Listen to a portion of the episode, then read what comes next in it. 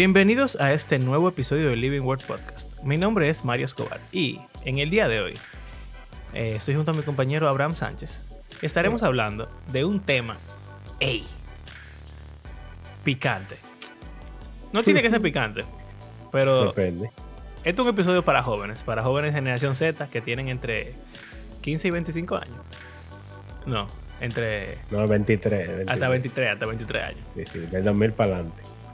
Exactamente. Vamos a hablar de eventos cristianos para jóvenes y de los Pero, jóvenes en cristianos verdad, en general.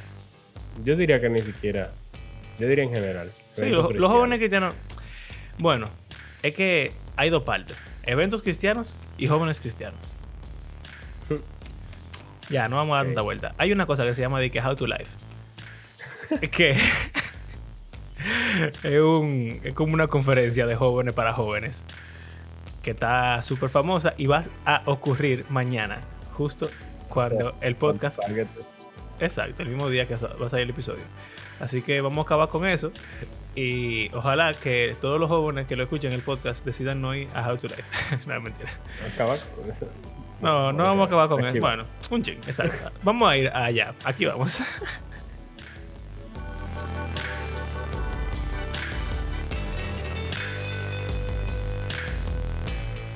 Ahorita no aparecemos ahí. No, no, negativo. No, Tenemos más de 20. imposible. más Ah, de no, es 23. verdad, no, no nos admiten. Mira, tú no sabías lo que era How to fe. Life. no, yo me salió en Instagram, obviamente. Ok. ¿Cómo tú te enteraste de How to Life? Bueno, en las redes sociales me ha estado saliendo en stories de diferentes jóvenes. que yo sí, o sea, que yo conozco. Jóvenes Gen Z, porque ya yo no soy joven. Bueno, ya yo cumplí No, 30. ya tú cumpliste 30. Ya yo soy un, hombre de, de mediana edad. Tú eres un vejestorio. un boomer para ellos. Eh, entonces, eh, esos, esas personas, generación Z, que, de- que están en círculos eclesiásticos, han estado compartiendo eso. Y yo dije, ¿qué, qué es eso? De, de que yo, le, yo le entré de una vez al perfil porque de que hablan de algo así como cristiano, me da curiosidad y quiero saber qué es lo que están hablando. Ujú. Y yo entro y dice de que de generación Z para generación Z. Y de que. mm. Pero no sabía que era una conferencia. Yo pensaba que era un grupo de jóvenes eh, para eclesiásticos que iban a, for- a formar. O sea, yo pensaba que iba- iban a hacer reuniones semanales o mensuales o qué sé yo, que iban a ser jóvenes generación Z, en que solo eran gente generación Z. Pero a medida que se fue acercando el evento, ya veo que, que es una conferencia que se va a hacer. Y, y bueno, realmente yo, yo entiendo que sí, se está mercadeando como una conferencia. Pero realmente Exacto. es una noche. Exacto. es una tarde. Eh, así que no sé Yo si pensaba que iba a ser algo como regular. Como que iba a ser un grupo. O Algo así. como Bueno, lo que pasa es que ellos han hecho, ellos han hecho como ciertas reuniones. Eh, Yo qué de de también. adoración, de oración, bla, bla, bla. Eh, lo que están dirigiendo a eso es. Exacto. Pero el evento realmente es así como una conferencia de un día, una, una noche. Y de generación Z a generación Z. Cuando yo me empecé, empecé a escuchar de How to Life, yo pensaba que era algo secular. No, no estoy criticando, sino que yo no sabía lo que era. Yo pensaba que era como, como algo motivacional para jóvenes, como realmente para enseñarles cosas de la vida. Eh, y parecía algo como con valores y cosas así que las iglesias estaban pro- eh, como invitando a los jóvenes que fueran, pero yo no Ah, pensaba tú que era... viste de parte de las iglesias. Sí, exacto. Porque yo no había visto ni una sola invitación de parte de iglesias, sino de jóvenes diferentes que Yo- conozco. Lo había oído mencionar. Yo vi cosas en, en las redes y entonces como que ciertas personas de ciertas iglesias que yo conozco eh, estaban como que hablando de eso.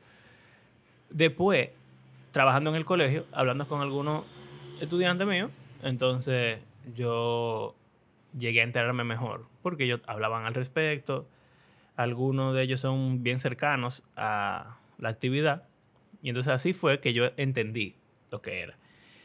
Y realmente una confesión. Teníamos un complot, algunos de mis estudiantes y yo, para ver si yo me convertía en un charlista de, de How to Life. Si yo daba un, un mensaje.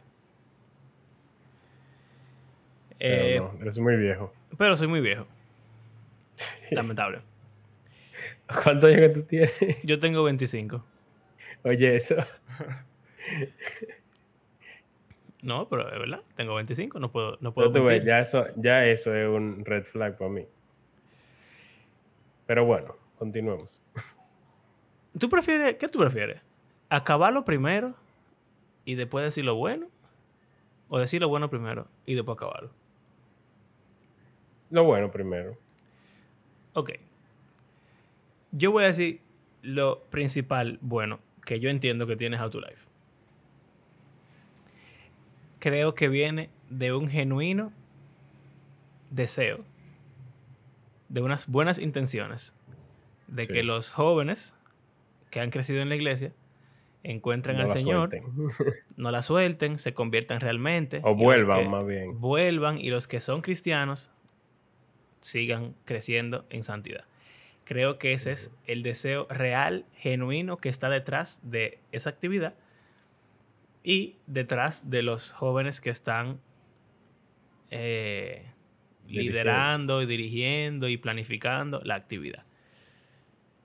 Eso es bueno. Claro, sumamente.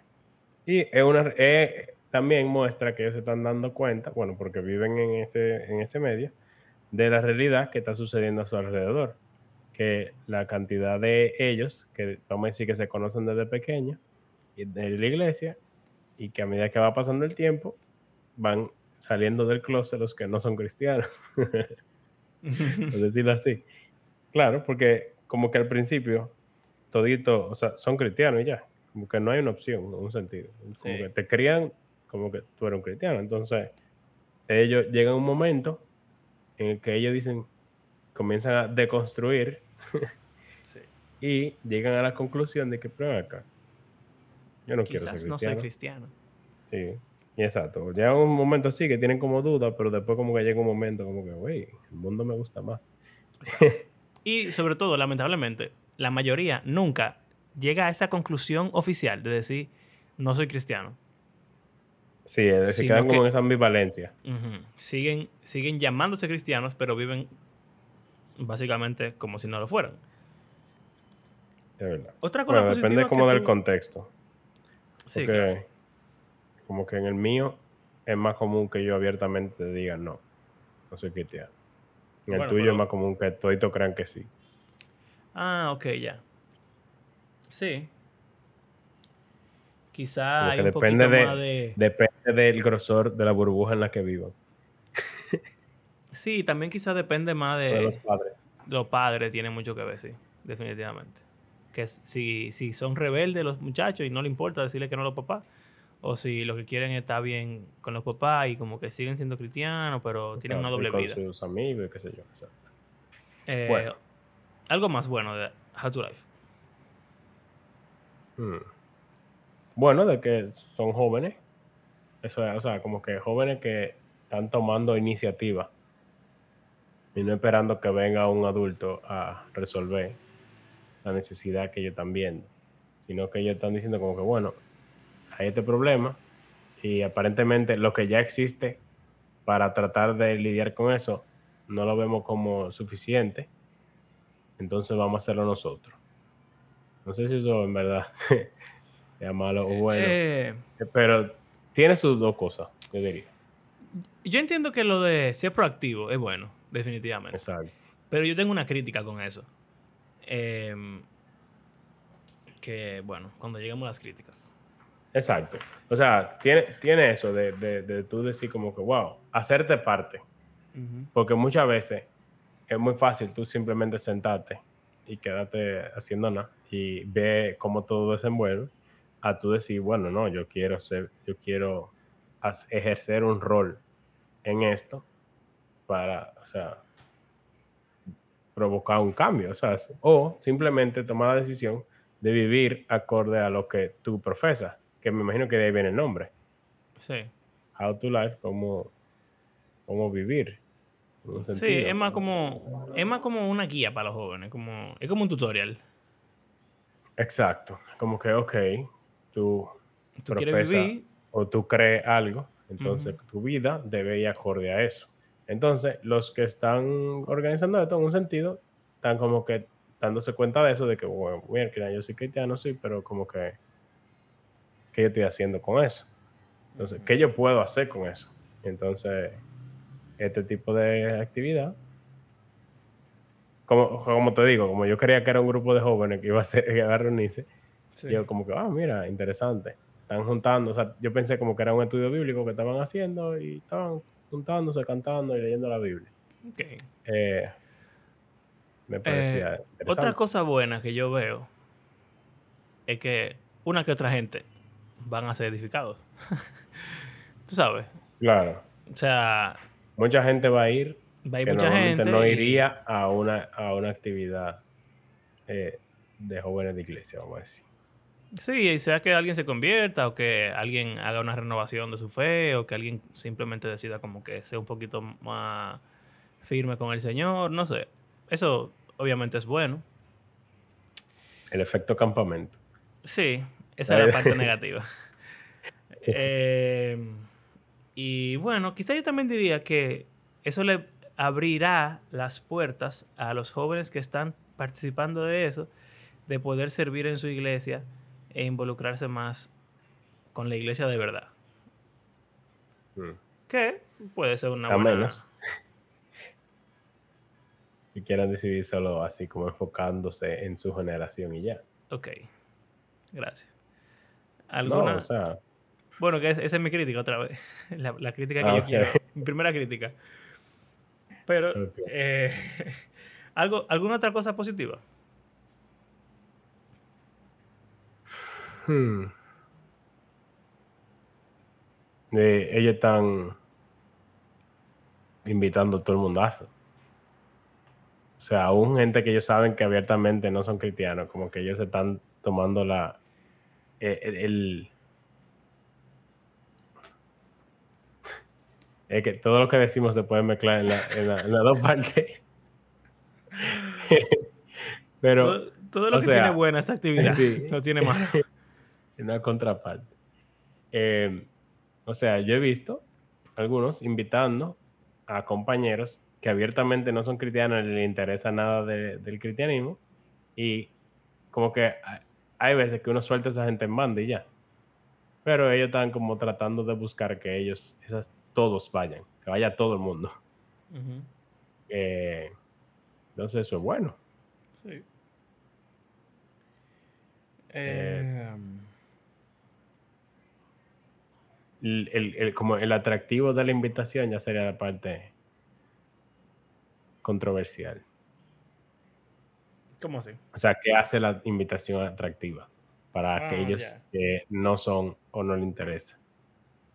Bueno, ok, ya. Felicidades. Esa actividad es bonita. Ok. Ciertas consideraciones que yo asumo que esta actividad se va a repetir. Sea el año que viene, en dos años o algo así. Y ojalá que nuestros oyentes pasen este episodio a toda la gente que está dirigiendo esto y tomen estas consideraciones en mente para próximas ocasiones. Yo siento que el peor error que tiene How to Life y los jóvenes en general, porque no es el problema no es How to Life. Lo que pasa es que una mentalidad que tiene el joven y él ha tenido siempre. Y es que los adultos no lo entienden. Que los Mm. adultos, no, ellos no se pueden relacionar con los adultos. Y que las cosas son más significativas para ellos. mm, Si bien, mientras vengan de gente más, De un par. ajá, no de- de alguien igual a ellos. ¿Qué pasa? sí. Me acordó al hijo de Salomón. Exactamente. Exactamente. O sea, Vamos a dar el contexto. El hijo de Dale. Salomón, eh, o sea, Salomón, ustedes saben, uno, el rey más, más rico, más poderoso, con más mujeres, más, más sabio también, eh, eh, de, de Israel, que fue el hijo de David. en el cual el reino tuvo, creció muchísimo, fue extremadamente próspero, se amplió los territorios, no sé cuánto, hubo paz eh, por todo su reinado. Pero llegó su hijo y o Salomón muere, llega su hijo a reinar y el pueblo clama ante el nuevo rey y dice, mira, tu papá logró todo eso, pero él fue medio abusadorcito. aligera, aligera un poco nuestra carga, porque en verdad estamos pasando trabajo. Y entonces él va a donde el consejo de los ancianos, o sea, el consejo real, y ellos le dicen, mira, lo que el pueblo está diciendo es verdad. Sea, de verdad, aunque fue próspero, el pueblo pasó trabajo. Tú deberías decirle que sí, que esas son de las cosas que tú haces en tu reinado, y el pueblo te amará por siempre. Y entonces el tipo, ok, lo oye, y después va para donde sus amigos, sus pares, su gente de su edad. Y entonces ellos le dicen, no, esta es tu oportunidad. Tú no puedes ser una mamita y, y bajar la carga porque te lo pidieron, porque después te van a coger de relajo. Tú le vas a decir, el meñique tuyo es más gordo que el mulo de tu papá. una, analogía medio extraña. pero bueno. una expresión muy bíblica.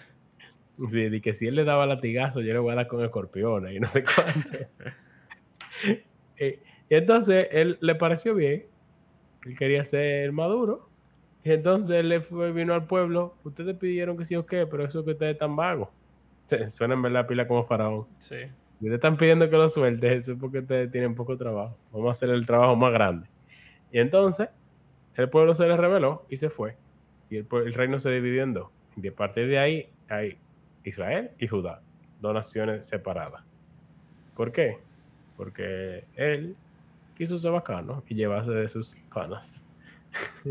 Hay un proverbio que dice que la necedad está atada al corazón del joven. Y los proverbios no son profecías mágicas. Pero peor, yo siento que tienen más peso. Son la sabiduría colectiva de muchas personas que han vivido. Y si todo el mundo dice lo mismo, los jóvenes les falta experiencia. Los jóvenes no saben, los jóvenes cometen errores, los jóvenes son impulsivos, los jóvenes, ¿qué es ello? Yo, yo tengo 25 años. ¿Tú crees que yo me siento ahora mismo en la capacidad de, qué es yo, ser pastor de una iglesia?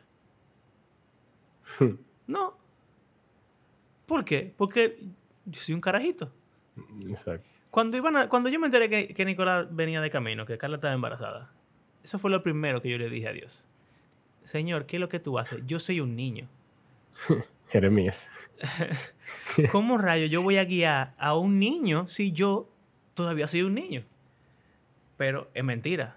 En verdad, yo tengo 25 años más que Nicolás. Yo le llevo la milla. Cuando él tenga mi edad, yo voy a tener 50. Yo voy a ser un viejo, yo voy a saber de todo. Pero el viejo de 50 también a veces tiene que ir para donde el viejo de 75. Sí. Que hay viejos 25 más. Por ejemplo, cuando tú, cuando tú, te vuelvas abuelo, eso pasa. Tú, vas para donde otro abuelo. Habla. Entonces, ¿qué es lo que pasa? Que quizás en una conferencia normal, que no sea para jóvenes, hay gente de diferentes edades, hay mucha más igualdad en cuanto a rango. La edad no es importante. Y ahí tú pudieras decir, bueno, pero como que, ¿qué importa? Hay gente más joven que están dirigiendo a gente más vieja, qué sé yo cuánto. Hay un punto de la vida donde tú te vuelves un adulto en el cual como que las cosas se nivelan un poquito más. Mucho más. Bastante más. Ya todo el mundo es adulto. Sobre todo si son gente que no te conocieron de niño. También. Porque ya tú eres, en cierto sentido, tú eres igual que ellos. También tú te especializas dependiendo en qué tú quieras especializarte. Y tu vida va a tomar un rumbo. Una gente de 25 años que, en mi caso, lleva 10 años trabajando con diseño gráfico y animación, va a saber más que una gente de 60 años que nunca ha trabajado con diseño y animación. ¿Por qué? Ya me volví un adulto, aunque soy joven, tengo experiencia. Pero en la juventud, es como equitativo, es igual. Tú no sabes nada. Y tú crees que te la sabes toda y tú necesitas que te guíen. Y mientras más viejo tú te haces, vamos a decir que... Más menos- sabio. Exacto, más sabio tú te vuelves. Entonces, Generalmente, obviamente. generalmente, está muy lindo ese concepto de que, ah, mira, yo quiero que sea gente que yo me sienta identificado, que sé yo cuánto, eso es verdad.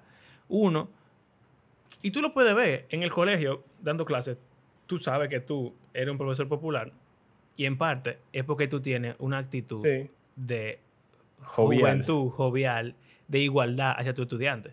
donde Pero- yo dije que cumplí 30, yo estaban en shock. Pero al mismo Ellos tiempo, asumen.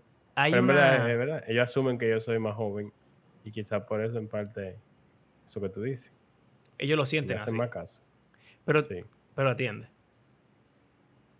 Eso es mentira. Ellos te hacen más caso.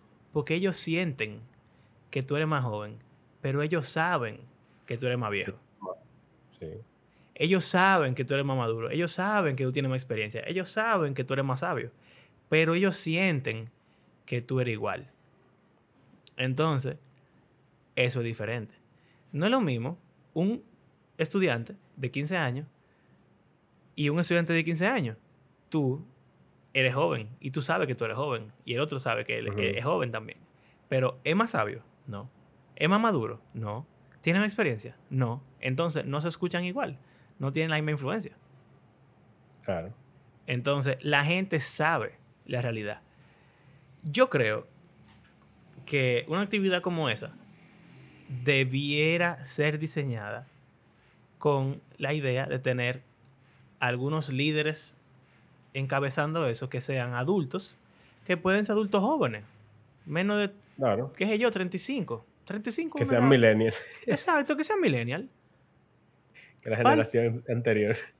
par de millennials que estén guiando a esa generación Z, porque ya ellos tienen un camino recorrido que los otros no tienen. Pero esa esa falacia que nos vendemos los jóvenes, porque yo me la vendió también. Sí. eh, pero mientras más viejo me vuelvo, más me doy cuenta de que no es así.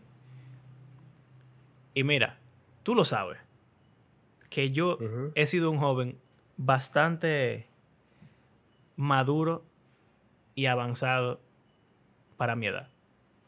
En alguna cosa. Sí, obviamente. Porque siempre, o sea, no, porque es interesante. Porque siempre te he dicho como que, ok, sí, tú eres, sabes mucha Biblia, que sé yo cuánto, pero hay veces que tú tomabas decisiones que te decías, pero tú estás loco, eh. Claro. Pero, o sea, en- pero en, sí, pero sí, sí. en general, En general, en general. y hasta tú también, la gente te lo dice a ti también. Sí. Eh, pero antes yo pensaba que yo sabía más, Sí. que yo tenía más respuestas. Antes yo preguntaba menos, pedía menos consejos. Y no es que yo no, eh, yo nunca estaba en contra de pedir consejos, pero, pero antes yo le pedía consejos como a dos o tres gente nada más, que yo confiaba de que full. Ahora yo le puedo pedir consejos a cualquier gente, nada más para saber su opinión y ya. Y tiene que ver con eso. O sea, yo me he dado cuenta de que yo no sé tanto. En la multitud de consejos. En la multitud de consejos está la sabiduría. Entonces, con la edad viene la sabiduría y la experiencia y la madurez. Entonces, ¿cómo tú quieres que una actividad sea exitosa? Si el propósito de la actividad es edificar. Si es como que tú hagas una construcción y todos sean obreros, pero ninguno sea ingeniero. No, como que no va a avanzar bien, en mi opinión. Esa es mi primera crítica. Ok. Sí, definitivamente yo creo que el, el cierre generacional es un, un un problema. Eh, o sea, principalmente en el sentido de aquellos que lo dirigen. Que no haya nadie, bueno, no sé, porque para que ellos hayan conseguido que una iglesia le prestara su espacio, me imagino que hablaron con alguna persona adulta. Bueno, que mira, yo- accedió. te puedo decir de primera mano que no hay suficiente eh, supervisión adulta. Hay un poco, obviamente. Pero, Pero, ¿cómo no entonces tú logras que los adultos anuncien tu actividad? Eso me chocó realmente. confiando, Que, alguien- que una persona, que una persona adulta que yo conozco, de repente anunció esa actividad y yo dije, oh, ¿y cómo esa persona apro- a- a- anunció eso? Los adultos No le confían. da- ¿No le da red, red flags? ¿Sabes qué yo Pero creo? ellos ven, ellos ven la intención, lo bueno que tú dijiste al principio, Ujú. Y entonces quieren apoyarlo para no matarle también su, como, su pasión. Sí, definitivamente eso tiene que ver, obligado. Pero también yo, yo Claro, pienso porque que... si tú le dices que no y ya digo, no, yo no voy a apoyar eso, como que lo desanima. Y bueno, pero hubiera sido mejor decirle sí, pero vamos a hacer un cambiecito. Mira, este, este millennial de la iglesia que está bien, puede pastorear esta actividad. Ahí lo vamos a poner de cabeza. ¿Ya? Lo que pasa es que yo creo también, aparte de lo que tú dices, que creo que 100%, creo que también, en cierto sentido, los adultos han subestimado lo que iba a ser esta actividad. Porque si fuera una actividad de jóvenes normal, como lo que tú pensabas, ¿qué importa? Exacto. Mm, Se juntan los jóvenes y son cristianos y están ahí. Pero es una cosa de envergadura, aparentemente. Trajeron invitados extra- eh, extranjeros. eh, Exacto. Eso me chocó muchísimo. ¿Cómo y- consiguieron eso? Y, y- y, o sea, es un esfuerzo, y en verdad, felicidades, porque es un esfuerzo que está muy bien, muy bien armado y muy bien logrado para hacer unos chamaquitos de menos de 20 años toditos. Eh, Mm. pero yo, yo siento como que si, si los adultos no lo, lo hubieran visto desde el principio como algo tan grande, ellos hubieran dicho, "Hmm, espérate, déjame yo cuidarme. Porque, ¿y si dicen un disparate ahí, en la iglesia en la que va a hacer eso? Hmm. Pero si no hay adulto ahí, ¿quién lo va a saber? Que sea otra. Hmm. Si se supone que tú el que está ahí es de menos de 23 años. Vaya, vaya un party realmente. Como, esa- como dice Pablo, que tienes que haber, o sea, cuando alguien esté profetizando, tiene que haber gente Sí. juzgando. ¿Quién está juzgando si son toditos iguales, como tú estabas diciendo? Es un excelente tema. punto. O sea, no sé si, por ejemplo, seguro lo van a grabar, seguro van a ver a alguien bregando con sonido, aunque hay gente de esta generación Z que ya sabe trabajar en eso y está en esos ministerios en Ese, iglesias. se supone que esa es la idea. Entonces, si no va a haber nadie ahí, tú no vas a saber qué se está haciendo ahí. Aunque si lo graban, tú puedes ver la grabación. No, pero seguro va a haber, va a haber un par de adultos ahí de los, de los líderes de esa iglesia que van a estar Exacto. Yo asumo que sea obligado. los de esa iglesia van a estar ahí porque obligados. yo no prestaría así. así Mi, auditorio. Espérate. ¿Qué más? Eh, hay una cuestión que yo tengo con la publicidad. Mm, Tú eres publicista, Mario. es así. Yo le me- Pero yo no sé por qué, pero me da como malo, malo vibes. Sí, como que tengo el, el sentido arácnido, se me prende. Cuando veo campañas publicitarias como tan publicistas en cuestiones así relacionadas al cristianismo. Eh, no, eh, por ejemplo, en páginas de las iglesias, como que cuando yo veo que tienen un, un- Yo no sé cómo explicarlo. Pero es como que Jesús me parece como una persona que no tendría redes sociales. Sí. ¿Por qué? Porque cuando él hace una cuestión sorprendente, milagrosa, algo que transformaría el mundo de todo el que se entere de que eso pasó, es lo que le dice de que, ah, no, no se lo diga a nadie. Pero como que en las redes, lo que yo veo es completamente lo opuesto. Tú quieres que la gente vea la mínima cosita que tú haces. Como que, ah, mi iglesia era madura. O, oh, mira, este pastor es bacano. Y eso es en las iglesias, y como poniendo las actividades, y qué sé yo cuánto, y ah, que teníamos tal evento, y qué sé yo qué. Como que también hace como la cosa más impersonal. Porque ya no es para tu iglesia local, como para la familia de la fe, sino que es para el mundo, para las redes, para el internet. Por ejemplo, con la grabación de, la, de los predicos, no sé cuánto, como que es, es un Sí. buen recurso. Pero llega un punto en que ya tú no, ya tú no predicas para los que están sentados ahí, sino para los que te están oyendo, lo que te pudiesen oír por internet. Entonces, como que, no sé, es raro. Pero, peor aún, las cuentas personales de líderes.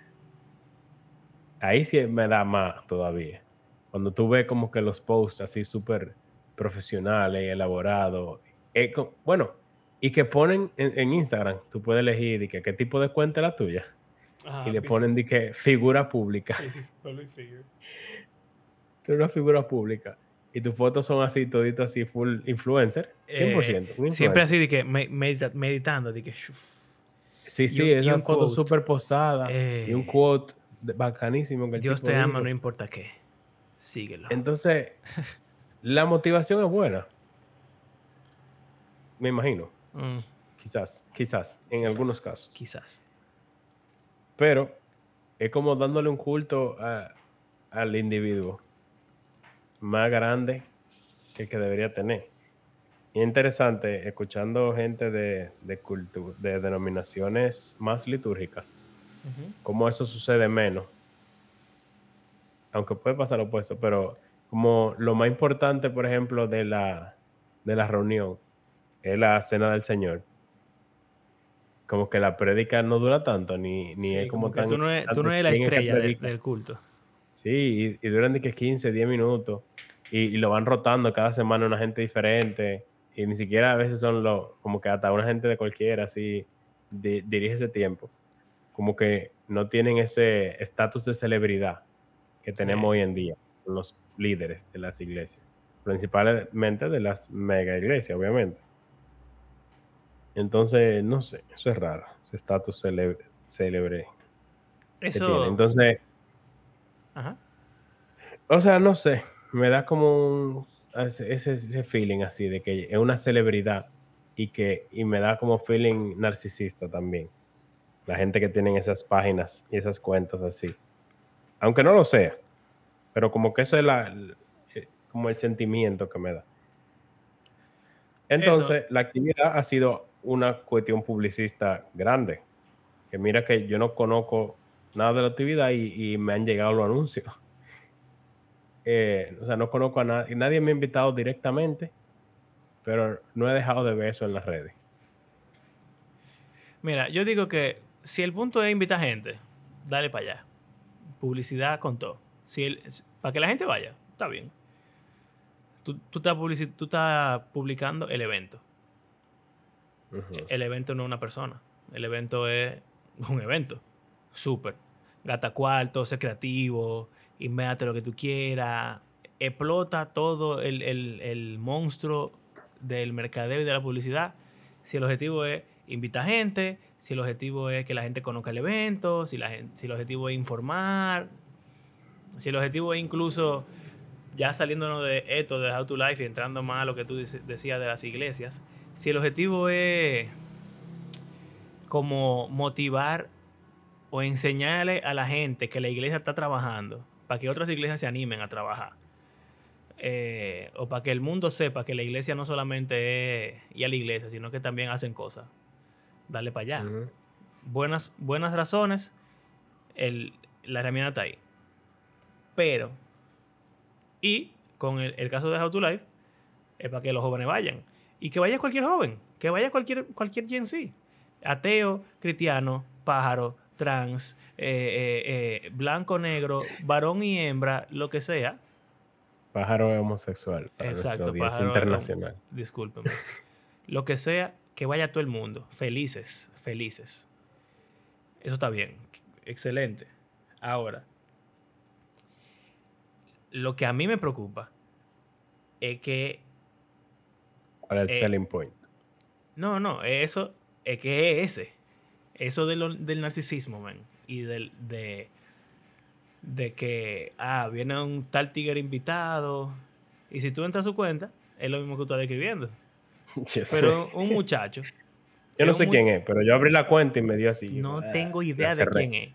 Pero eso mismo, un, un muchacho que sus foticos son así, él, y él te lleva a Jesús pero pero hay cierto narcisismo eh, que es evidente ahí. Y como...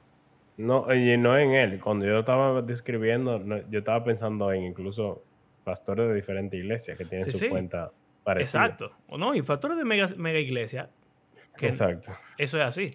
son ellos que manejan a veces la, cuenta, pero como Más raro todavía, que es otra gente que te maneja tu cuenta. ¿Qué es lo que tú te crees? ¿Tú eres el presidente? pero entonces eso se, se convierte en otra cosa. Y es que muchas veces los jóvenes como que participan en cosas así para ser parte de ese, ese asunto y para sentirse que ellos son, tú sabes, como, ah, trending. Estoy trending, estoy trending cristiano. Soy el final. Y entonces, eso, siendo eso jóvenes, es lo que me da. Siendo jóvenes que, no, no tan como, hablando de, lo que, del primer punto de la crítica, son inmaduros, no, no, tienen, no tienen madurez espiritual suficiente. Ningún joven de 15 años, 16 años tiene madurez espiritual suficiente. Y a los 45 años nadie la tiene suficiente, pero imagínate. Bájale 20, 20 menos, eh, es, mucho. Entonces... Yo, bueno, yo, la, palabra como yo te lo describí al principio fue que eso me da como vibes de un club social cristiano popi, que aquí en este país Poppy es como de riquito. O sea, es como tú puedes ser cristiano, o sea, ser cristiano puede ser algo trendy, puede ser algo, eh, no, sé cómo, cómo decirlo. Pero entonces, eso trae mucha hipocresía. Eso trae mucha hipocresía porque es que esos muchachos, o sea, los, los muchachos, los muchachos, los muchachos cristianos y no cristianos, son muchachos la carne está revolteadísima. Eh, la rebeldía, la sexualidad, la todo, todo, todo. Y entonces, muchos de ellos se meten en esto y lo que están es siendo parte de un movimiento y están en el figureo y ya mágicamente tú te paras con un micrófono y dice amén y habla con cierta apariencia de espiritualidad y ya. Resolviste. No. En verdad, ahora yo pensando en una plataforma no, a tu volver a adquirir el estatus de celebridad. Porque tú traes a este tipo, que es una celebridad internacional, vamos a decir, o en Estados y tú, Hablas, tú hablas junto con él. Y tú diriges el tiempo de adoración y, le, y, lo presentas, ya eso te vuelve a ti como una persona. Tú tocaste, tú tocaste guitarra ahí en esa actividad donde él estaba tú dirigiste la actividad. Con esa actividad tan grande que fue tanta gente también. Claro, claro. Y, tú mira, esta actividad, a esta actividad fue más gente que lo que va a un culto de mi iglesia. ¿Cómo es que yo no puedo tocar el domingo? O sea, un ejemplo así que me acaba de venir a la mente. Y hasta, hasta no, ¿cómo que yo no puedo tocar? ¿A quién le importa si toca el domingo o no? No, es simplemente un sentimiento de, de orgullo que te llena el corazón, de superioridad. Y entonces, para colmo, te engaña porque tú dices, ay, lo hice para Dios. Uf. Pero se engañan fácilmente la gente. Para ir para el cielo. Tú. Hmm. Punto adicional. Según lo que yo he visto ahí, tú conoces muchos de los jóvenes que están involucrados en eso. Yo conozco muchos de los jóvenes que están involucrados en eso. Y hay muchos jóvenes ahí que tienen mal testimonio. Lamentablemente. No, lamentablemente. Y, ligado con eso de la poca supervisión de los adultos y de Gen Z a Gen Z, es muy fácil, cuando tú eres igual que el otro, pasarle paño tibio al pecado. No, porque imagínate, dos tigres de 15 años que ven porno, los dos ven porno. ¿Qué te voy a decir? No, imagínate, vamos a hacer How to Life porque vamos a predicar aquí de la pureza sexual, pero estamos claros de que vemos porno, pero imagínate, no vamos a decir eso ahí es fácil. Pero si es un tigre de 45 años que está casado ya con hijos, que no ve porno hace 20 años, ¿tú crees que ese tigre va a llegar y va a decidir que, que ah, ¿quién que va a hablar? Ah, eres tú. Ah, tú ves porno. No, no te preocupes, está bien, eso es parte de la vida, qué sé yo cuánto. No, van a ser más rigurosos. Van a ser más tajantes con el pecado. Pero muchos de estos muchachos que están que están tocando, que están cantando, que están hablando, que están liderando, que están lo que sea, son gente que lamentablemente no están dando frutos de ese cristiano. O están dando dos frutos diferentes, porque de vez en cuando se, ve se ven cristianos, pero de vez en cuando están mal. Entonces. El mismo árbol no, no salen dos frutos. Eso, eso está preocupante. eso está preocupante. Y. Eso está preocupante. Eh, obviamente relacionado a la edad, aunque sabemos que no tiene que ser así. Por ejemplo, tú sabías mucha teología eh, siendo un muchacho. Eh. O sea que como que tú no puedes decir que necesariamente que por ser jóvenes no saben Biblia. Pero...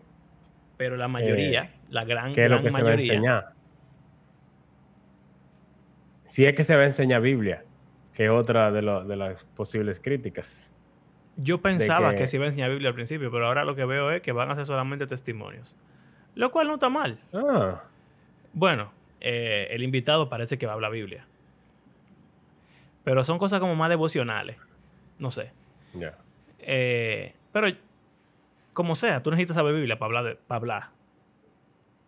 Pero.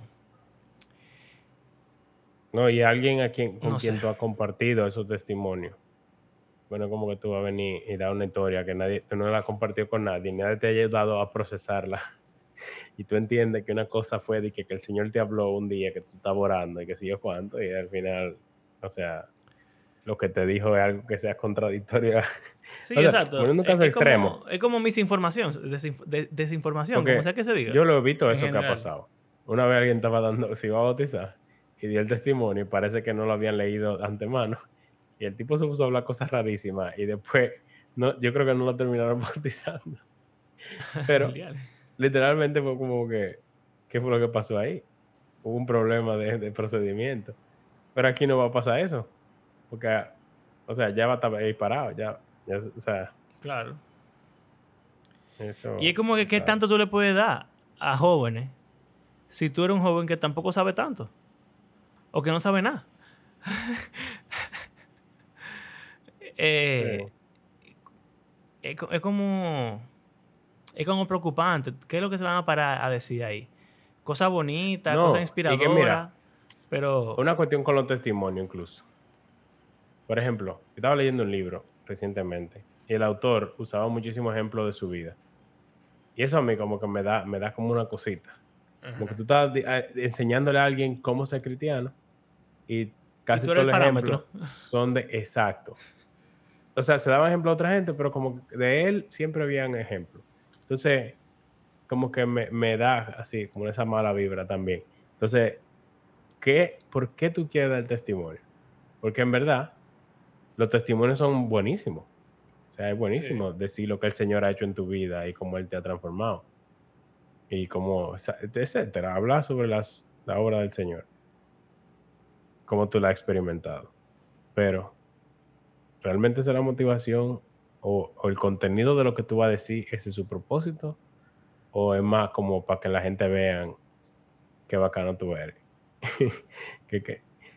o sea, y que, y que tienen que ser como tú. No sé, no sé. O sea, no lo sé. Puede pasar a dos cosas. Sí, es como... Y de nuevo, ¿qué tan, qué tan buen punto de referencia puedes ser tú para jóvenes de tu edad si tú estás en el mismo punto parado que ellos. O, o quizá peor. Si tú no sabes más Biblia, si tú no eres más santo, si tú no, no sirves más, o por lo menos si tú no estás un, un poquito más comprometido con el Señor, ¿qué punto de referencia tú eres? Y lamentablemente hay muy pocos jóvenes que puedan ser así. Entonces, ¿quién seleccionó también a esa persona? ¿Y bajo qué condiciones, qué criterios se utilizó para seleccionar personas que van a hablar, que van a tocar, que van a cantar, que van a servir, que... Fueron ellos, eso es el asunto. Ellos mismos hicieron su mismo proceso. El criterio parece que fue entonces, si fueron ellos mismos, parece que el criterio fue quiénes son mis amigos que sean más o menos cristianos. Pero hay muchos jóvenes, si fuera, si fuera así, de, jóvenes para jóvenes, y queremos que sean gente cristiana, buscarían gente de muchísimas iglesias, buscarían, buscarían hasta que se acabe el mundo y encontrarían tres o cuatro jóvenes de esa edad que realmente valen la pena. A eso no lo pondrían. Porque son aburridos o son. Porque son muy viejos o son raros. O son, o son muy cristianos. O sea, irónicamente, como que no es el tipo de cristiano que ellos están buscando. Que es lo que me parece. Que el que da más fruto, para nosotros los viejos, vamos a decir, para ellos, es como alguien raro. Que no es a quien tú quieres poner, no es a quien tú quieres darle la plataforma. O incluso, interesantemente, es una persona que no quiere una plataforma. exacto. Entonces, eso es complicado. Yo siento que. Entonces, a lo que hablamos de la invitación, o sea, no solo de publicidad, pero di, lo que tú vas a decir, yo siento que. No, no, está bien, dale. Que en base a qué tú estás invitando a la gente. O sea, qué es lo que tú le estás ofreciendo a la gente para que vaya. Lo que he visto es como que lo que se está ofreciendo es una experiencia. Como que, ah, va a ser heavy, va a ser chulo, tú vas a disfrutar, tú vas a gozar. Y eso me da como, no sé, o sea, también me, da señales de alarma. E, es, como esa mentirita que nos queremos hacer creer, que no es que sea mentira, pero es que tú hemos hablado de esto en, en ocasiones en el podcast, que nosotros a veces decimos cosas y bueno, Andrés nos criticaba eso, o sea, le daba miedo, que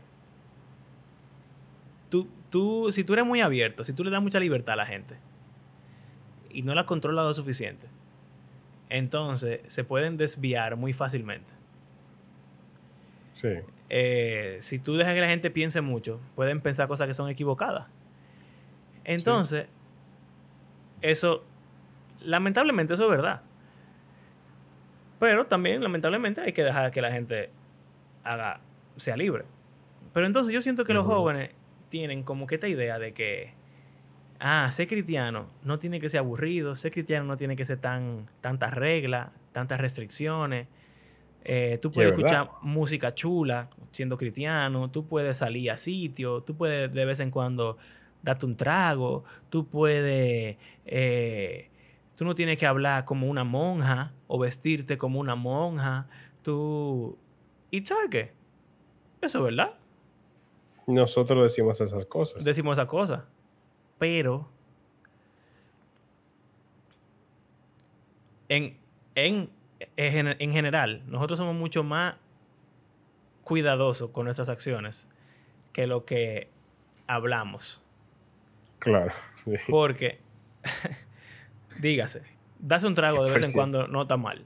Si alguien me pregunta, no, bebé, no, es pecado. Y salir a, un bar a beber con amigos, eso tampoco es pecado. Yo no creo que eso está mal. Ahora, para yo salir. la última vez que bebiste. Yo nunca en mi vida he ido a un bar con nadie. Que yo sepa que no, que no es pecado, no significa que yo sepa cómo lograr que no sea pecado y que sea de buen testimonio y que tenga un contexto bueno y que todo lo... Porque lo que nosotros hacemos es que decimos como que toda la forma en la que pudiera ser, no ser pecado. Pero para que eso se dé, es difícil. De que, como que ni, ni, ni metes en eso. O, o sea, no es, que, no es que sea mejor, es que simplemente en general tú no lo haces. Porque es que la vida no funciona así. Como ese episodio. extremo, como está en el extremo. De estar en la lineacita si tú estás en, el precipicio. Exacto. Eso no es así. Eso pasa en un momento específico. Eso pasa por una razón en específico. Yo me acuerdo de una vez que me invitaron a una. Yo creo que lo, hablamos incluso en el podcast eh, en ese momento. Que me invitaron a una despedida de soltero. Que era en una piscina. Hombre, ya tú sabes, ahí se bebió. Un tigre salió borracho.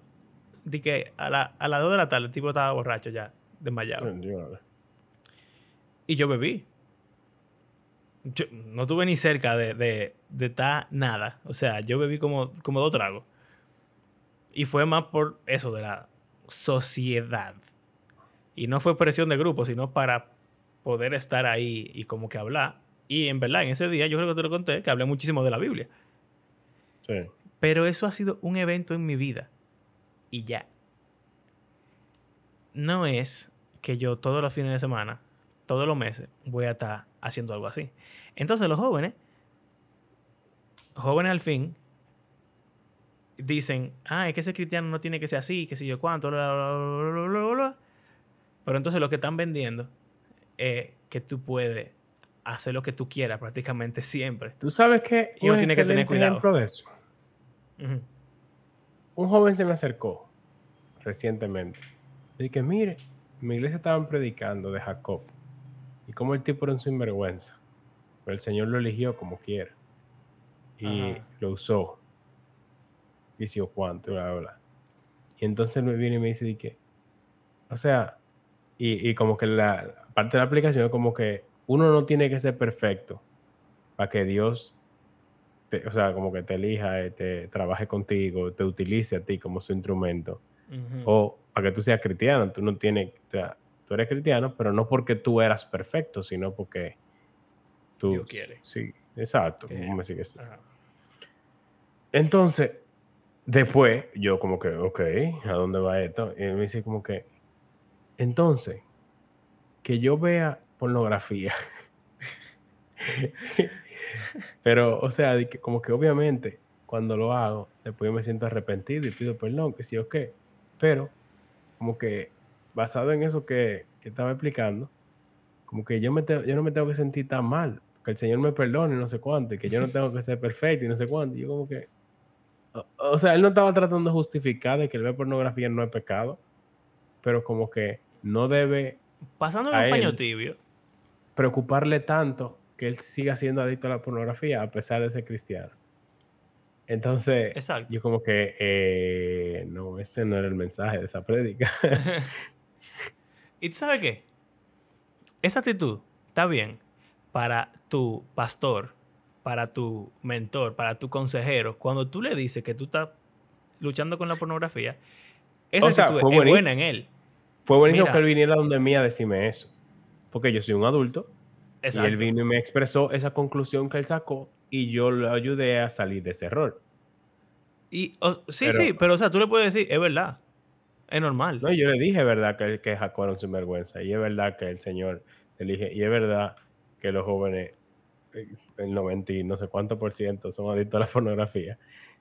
Y que eso no significa que tú dejes de ser cristiano. pero, más, mira, te lo voy a poner así, mira. Tengo dos jóvenes, estudiantes míos, que escuchan el podcast. Shout out a ustedes dos. Que el otro día estábamos en el colegio hablando de la masturbación. Y nada, llegamos a la conclusión de que, de que si ellos quieren dejar de masturbarse, tienen que, ellos pueden. Ah, tienen que, no sé, hacer cosas, tienen que buscar rendición de cuentas, tienen que poner su parte, tienen que alejarse de tal cosa, bla, bla, bla, bla. Hay que tomar pasos para que eso suceda. Exacto. Mi actitud hacia eso fue, masturbarse es normal. O sea, casi todo el mundo se masturba. Es difícil de dejarlo, se siente bien. Tú no eres el diablo, ni te va para O sea, es pecado, pero no es como que tú eres el, el- el centro de la condenación del mundo eh, por, por tu masturbarte. Mi actitud hacia ello fue bien normal, bien suave, mucha compasión, mucha misericordia, ok, normal. Pero de ellos hacia ellos mismos, la actitud que debe de haber es de extrema eh, entrega y compromiso a dejar eso. Es de alarma, es de sentirse mal, es de sentirse sucio, es de sentirse asqueroso, pecador, indigno.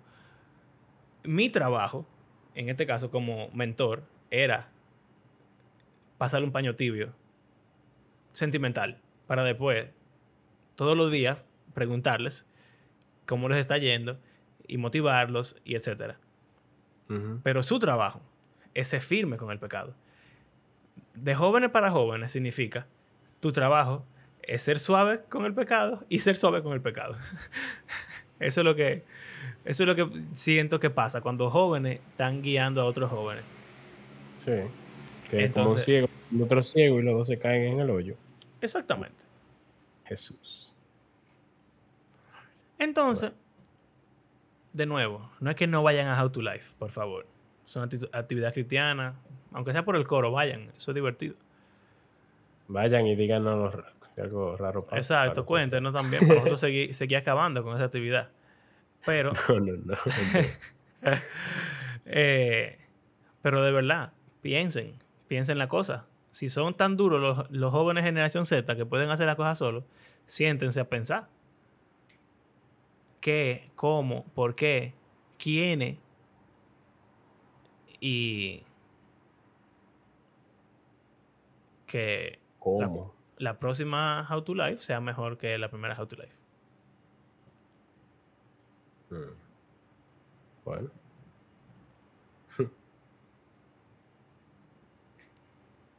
ya. Bueno. Es que ya tenemos, ya tenemos casi una hora en esto. Sí, sí. Hemos dado fuerte, en verdad. Le hemos Y dado pocas cosas buenas. Pero, bueno. Eh, Es más inexperiencia, man. Sí. Si, si hay una buena motivación y una buena intención, está súper bien. Pero hay que pulir eso y, y- y darle forma de modo que funcione, simplemente. ujú. Plantearse objetivos y lograr que se cumplan. Exacto. Y, y ser Eh. eh, objetivos, hay que ver la cosa desde afuera. el, el Gen Z que está viendo a los Gen Z haciendo cosas para los Gen Z, siendo Gen Z, tiene una perspectiva muy, muy reducida del asunto. Bueno. Bueno. Eso es todo. Gracias por acompañarnos en este episodio. En verdad, generalmente nunca somos tan acabadores de, de, de eventos así. Bueno, cuando hablamos de conciertos fue un poquito así también. Sí. Pero eh, es parecido con eso de las actividades y eventos grandes. Eh, que un poco. eh, deberíamos hablar de campamento un día. Y Sí. acabar con. Ahí con se acabamos con, cosas con, así. con Word of Life. Bárbaro.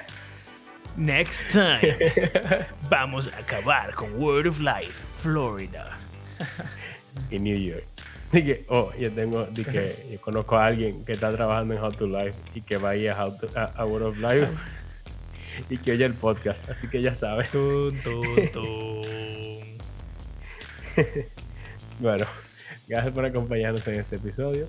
Recuerden que creemos que la Biblia es un libro que está vivo, que tiene poder para transformar la vida de sus lectores. Es importante también, señores, de la Biblia. También. Es importante también. ok, y todo el mundo. Ah, gracias por escuchar. Si les gusta lo que hacemos, si, si, si están en contra o si hemos malinterpretado todo, aunque no creemos, pero bueno, si, usted entiende que hemos malinterpretado todo y que estamos mal, díganos y nosotros quizás hacemos una, una corrección, una aclaración o lo que sea. Pero si nadie nos dice nada, vamos a asumir que Estamos dijimos está bien y es verdad. Eh, y bueno, sí. Ah, bueno, pidiendo a la gente que nos comparte en las redes después de yo decir que la publicidad no me gusta. Bueno, Pero pero yo soy bueno, publi- yo soy me gusta. publicista, así que tenemos. Eh, y bueno, gracias por lo que escuchan regularmente, semanalmente. Ustedes son duros. Y aquellos que nos apoyan económicamente, más duro todavía. Tienen más, más, más puntos celestiales en, en nuestros corazones. Eh, y nada, si ustedes quieren apoyarnos económicamente, pueden hacerlo a través de PayPal o de Patreon. Y será hasta la próxima, donde trataremos otro tema. Eh, y nada, eso es. Hasta Disfruten luego. su actividad. Sí, hombre, disfrútenla y nos cuentan cómo les fue. Adiós.